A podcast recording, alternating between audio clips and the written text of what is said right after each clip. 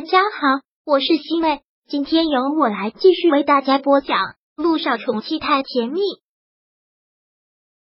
第七百五十九章穆思辰的痛楚。思辰，你到底是怎么了？你可千万不要吓我！连毅听到他问的这些奇奇怪怪的问题，真的是害怕，尤其是现在就在天台，他都真的担心他跳下去了。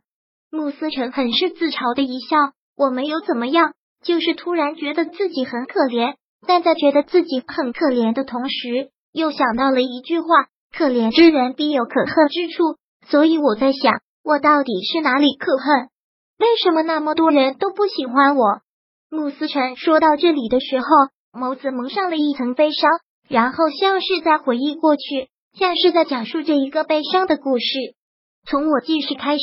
我就一直被打被骂，我也有很多的小伙伴，可是他们的父母都对他们特别好，但是我的父母不会，他们总是打我，尤其是我那个爸爸是酒成性，喝了酒就会打我。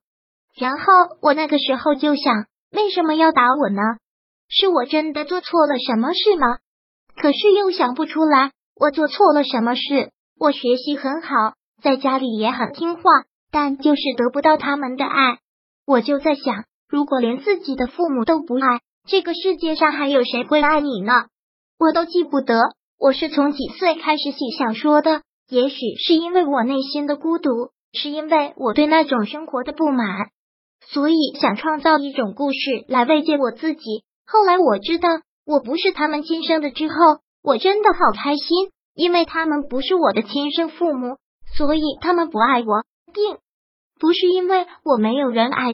是我没有找到我的亲生父母，然后我就一直做着梦，很多时候都会梦到我家人的样子，梦到我们团圆了，梦里真的好开心。但是醒来的时候什么都没有。后来养父母都死了，我说不上自己是怎样的心情，反正没有那么高兴。然后就剩下了我一个人，我是一个孤儿。我想尽一切办法要找我的家人，但是那么多年过去了。都没有找到，我也已经放弃了。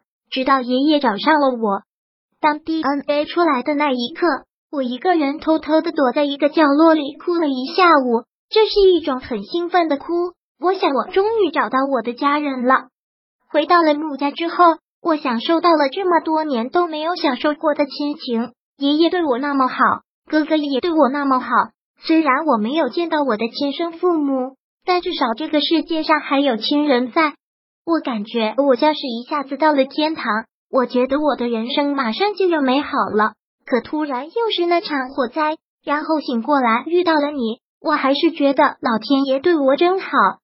所有的苦必然会换来以后的甜，我觉得苦尽甘来了，我们一家人可以和和睦睦的一起生活。可为什么又是这样呢？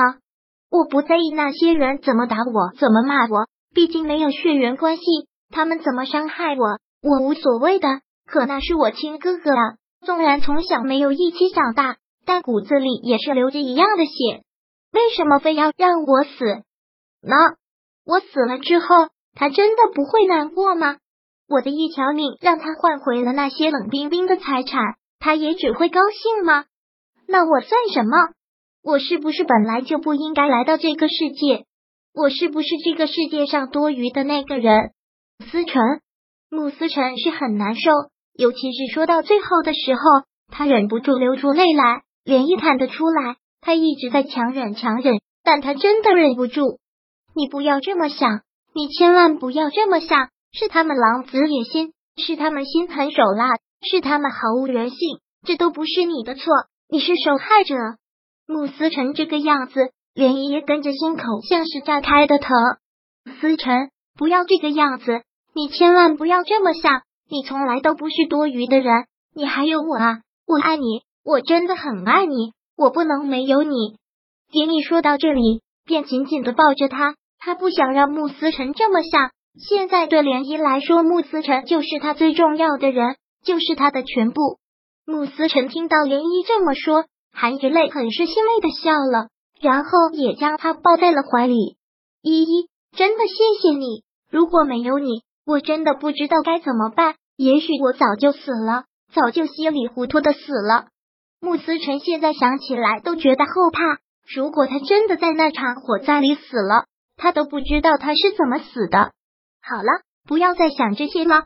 你说的没错，苦尽甘来，都会好的，都会好的，听到了吗？严医生怕他会钻牛角尖，生怕他会想不开。穆思辰点了点头，放心吧，为了你，我也不会想不开的。嗯，连一双手捧着他的脸，看着他，给他鼓励。我的思辰是最棒的，我的思辰是最善良的，这样子，你老天爷会眷顾的。穆思辰也只能是欣慰的一笑，由衷的说道：“是老天爷对我最大的眷顾，就是让我有了你，所以就不要再胡思乱想了。天台上风大，我们赶紧下去吧。”嗯，爷爷还一个人在病房，我也实在是不放心。好，慕思辰牵过了连依依的手。两个人一起下了天台，到了老爷子的病房。现在老爷子已经睡下了。问了问医生，现在老爷子情况还算是稳定。爷爷睡着了，你也去休息一会儿吧。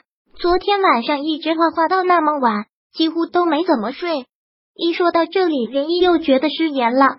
他又在他的伤口上撒了盐。穆思辰对慕南风是那样的好，结果慕南风却一直想要他的命。没事，你先休息一会儿吧，我在外面守着爷爷。不行，还是你去。依依，听话，快去吧。穆思辰这样的口吻，真的是让涟漪招架不住。涟漪只好是点了点头。那我先去睡一会儿，然后我来替你，我们轮流照看爷爷。好，快去睡吧。涟漪现在也真的是觉得头疼，一闭眼就睡了过去。穆思辰看他睡着了，哼。是疼惜的摸着他额前的发，想到了今天发生的事情，眸子慢慢的冷了下来，心也慢慢的又凉了下来。第七百五十九章播讲完毕。想阅读电子书，请在微信搜索公众号“常会阅读”，回复数字四获取全文。感谢您的收听。